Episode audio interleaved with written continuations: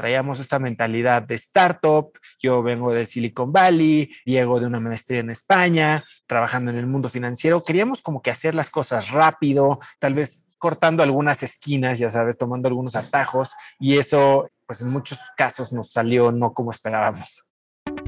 Amazing Retail es el espacio creado por Getin, la plataforma líder en retail analytics en México y Latinoamérica. Si quieres posicionarte por encima de tu competencia, toma tus decisiones estratégicas con los benchmarks personalizados de Getin.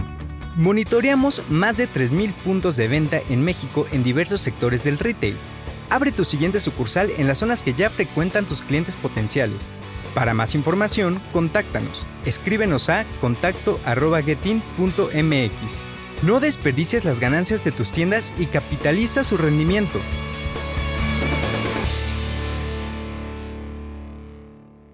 Bienvenidos a Amazing Retail. Yo soy Francisco. Y yo, Anabel.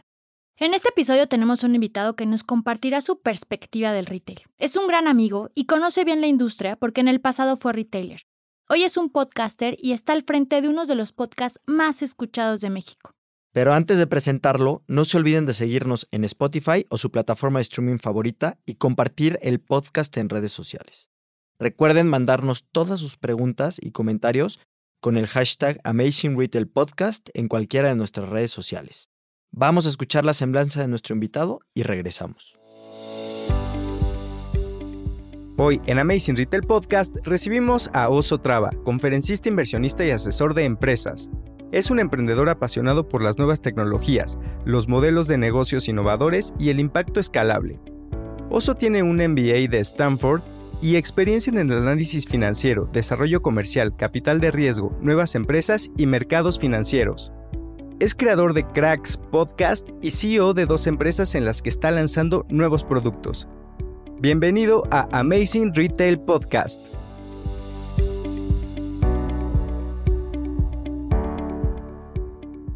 Oso, muchas gracias por acompañarnos el día de hoy. Estamos muy contentos de tenerte en este espacio. Y para comenzar, por favor, platícanos un poco sobre ti y cómo y por qué fue que llegaste hace unos años al mundo del retail.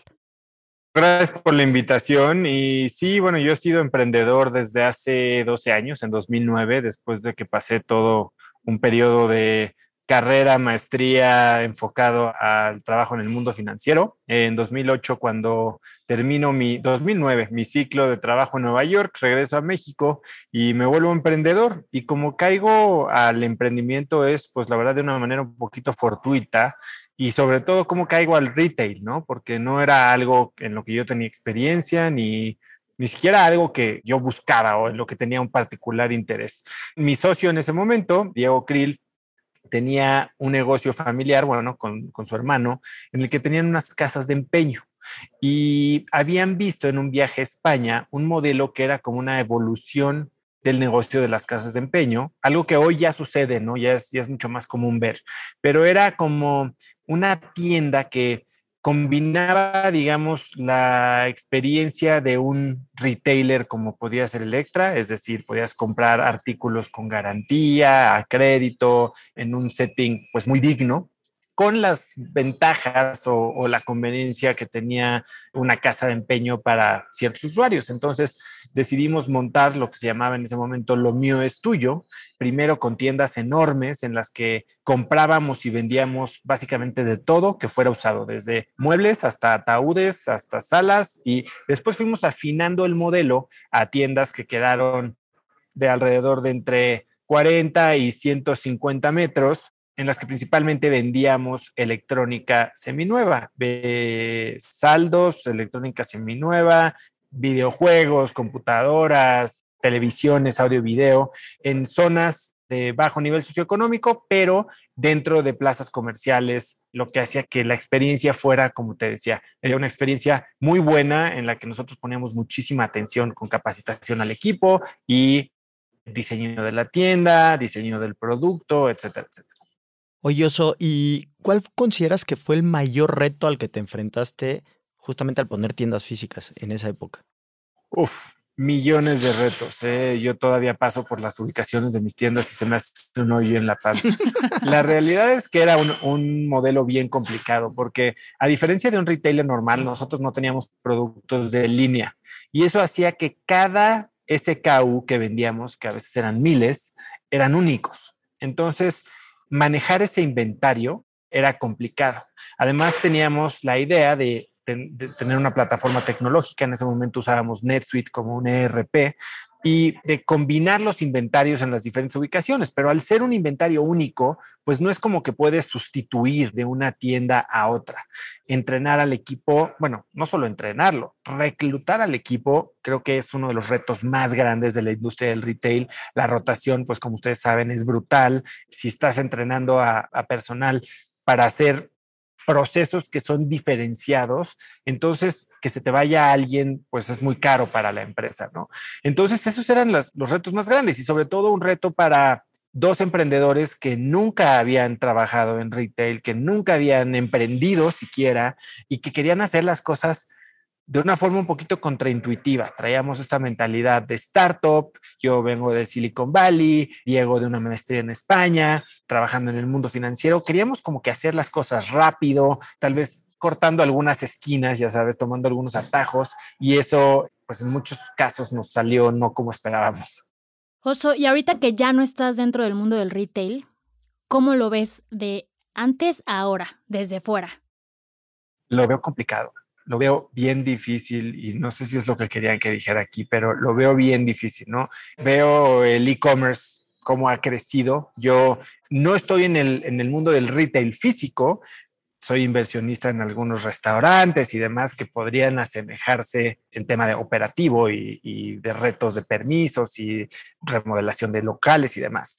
Pero todo lo que he seguido vendiendo, que me he metido duro a vender eh, suplementos y otro tipo de artículos de fitness, lo hemos hecho a través de e-commerce, ¿no? Y veo pues el alcance que puede tener a nivel nacional o incluso internacional, la velocidad que tienes, la centralización de manejo de inventario. Ahora incluso no tienes ni siquiera que tener tu propio canal de e-commerce, ¿no? Te puedes ir a los marketplaces y vender ahí. Ahora, pues viene con retos distintos, ¿no? Yo veo, por ejemplo, lo que han hecho grandes tiendas, los grandes jugadores como Gaia, como Ben and Frank, como Luna, o incluso los que inventaron el multicanal o omnicanal Bonobos en Estados Unidos. Ciertamente el retail juega un, rol bien importante en el diseño de la experiencia del usuario, ¿no? Y en el acercamiento. Aunque la venta pueda en su mayoría ser vía e-commerce, la experiencia de tienda sigue siendo algo bien importante que simplifica la operación de una tienda en realidad, porque reduce el inventario. ¿no?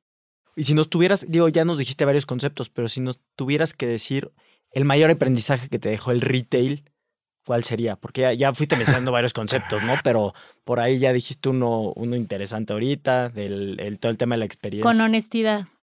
Para mí, eh, el manejo de inventario.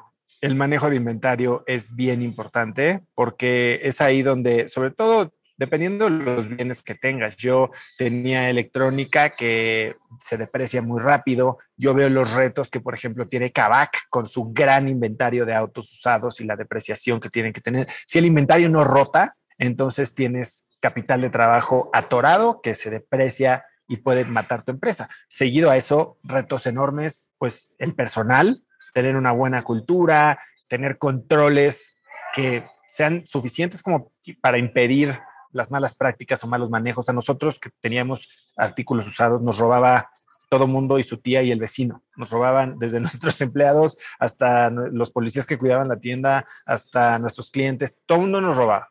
Entonces es complicado, pero puedes pasarte poniendo controles y entonces perder la agilidad en la operación, ¿no? Entonces es un negocio difícil que creo que se puede simplificar si tienes muy claro cuál es tu propuesta de valor, qué tipo de productos vas a vender y, manejas bien tu inventario.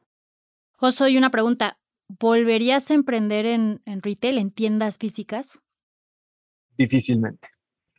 Creo que me he ido más hacia el mundo digital. Creo que hay negocio y ciertamente cada vez hay más y veo lo que hacen, por ejemplo, los de Triple B, los de tiendas neto, que están creciendo de forma eh, o sea, incalculable. obviamente lo que ha hecho Electra, pues ciertamente Chedraui está, está teniendo, se va a volver una de las cinco compañías más grandes de México. Para mí, hoy no es el tipo de negocio con el que me gustaría involucrarme. Oye, eso también sabemos que te gusta mucho el tema del marketing, ¿no? Y, eres sí un marketero pues, nato, ¿no? Todo lo que has emprendido después de, de estar en la industria del retail. Pero si tuvieras que darle un tip de este tema de marketing a los retaileros de hoy, ¿qué tip te gustaría dejarles? Yo creo que hay que pensar mucho en la experiencia. Y más que el marketing de salir a escupir mensajes y de, tapizar una ciudad, que muchas, incluso startups de tecnología lo están haciendo y esa es su, manera de, crear conciencia de marca. Creo que hoy las tiendas en las que se da una experiencia, y lo hablaba recientemente con Arturo Lomelí, fundador de Tequila Clase Azul, cómo están creando sus boutiques y sus, sus centros de consumo en base a experiencias del cliente. Eso genera mucha más fidelidad, mucha más boca en boca y al final del día eso es el tipo de marketing que, a mi parecer más rentable es y más perdura.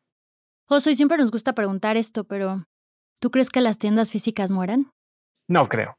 No creo que vayan a morir. Yo creo que las tiendas físicas, incluso lo estamos viendo en los centros comerciales, ¿no? Centros comerciales a veces están muriendo, pero hay otros que están resurgiendo. Los strip malls, los centros de servicio están creciendo de una forma enorme, pero aparte muchos centros comerciales están volviendo centros de entretenimiento, ¿no? Eh, las anclas como los cines, e incluso ya hay hasta eh, parques de diversiones dentro de los centros comerciales, regresando al mismo concepto, ¿no? Ya ir a comprar es una experiencia. Ir a comprar te da algo mucho más que el producto, te da la atención, te da la asesoría, sobre todo si estás comprando algún producto especializado, ¿no? Entonces, yo no creo que mueran, yo creo que se va a transformar y las empresas y las tiendas que, entiendan el valor de darle a sus clientes una experiencia, que es una gran oportunidad que muchos de los e-commerce no tienen, ¿no? Este contacto a uno a uno con los clientes. Hablo mucho con concesionarios de autos.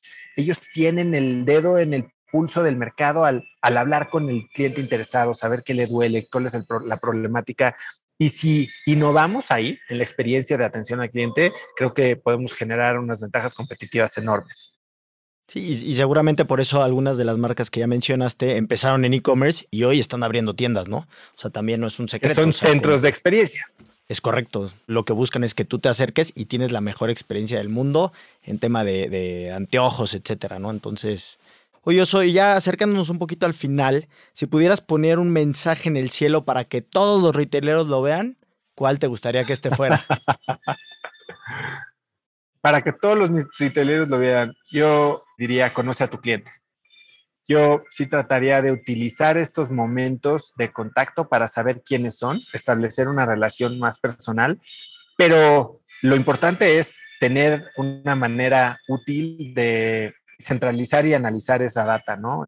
Mandamos mails, responde una encuesta, nadie la responde, pero si pudiéramos dentro de la tienda tener un, un repositorio de estas interacciones de nuestro personal con los clientes y saber bien qué es lo que quieren, qué es lo que buscan y en base a eso tomar decisiones, creo que podríamos estar innovando de una forma increíble el retail. Oso, muchísimas gracias por acompañarnos hoy. Algo que quieras anunciar, dónde te pueden seguir, dónde pueden encontrarte los que nos escuchan, platícanos. Claro, gracias. Me pueden seguir en arroba osotrava, ahí estoy en, Instagram y en Twitter. Oso Traba Traba con Bechica. Pueden seguir mi podcast, que entrevisto a muchos emprendedores y empresarios, algunos del ramo de retail, se llama Cracks Podcast. Eh, está en YouTube, en Spotify, Apple Podcast. Y pueden comprar mi libro Haz lo que importa en Amazon o en hazloqueimporta.com. Pues Oso, muchísimas gracias por tu tiempo y por todos los tips, por tu experiencia en la industria y estamos seguros que este mensaje le va a llegar a muchos retaileros que también tendrán que tomar acciones, ¿no? Para, para ver pues, hacia futuro y para, sobre todo, yo me quedo mucho con el tema de la omnicanalidad y la experiencia del cliente. Muchísimas gracias a ustedes y felicidades. Muchas gracias por escuchar el episodio de hoy. Recuerden seguirnos en nuestras redes sociales, arroba getting-mx, y visitar nuestra página en internet getting.mx, en donde puedes consultar también todos nuestros episodios pasados y más artículos que te ayuden a mejorar tus tiendas. Escríbenos todas tus preguntas y comentarios con el hashtag Amazing Retail Podcast en cualquiera de nuestras redes. Y los esperamos el siguiente martes en punto de las 6 con un nuevo episodio de Amazing Retail Podcast. Cuídense mucho. Bye bye.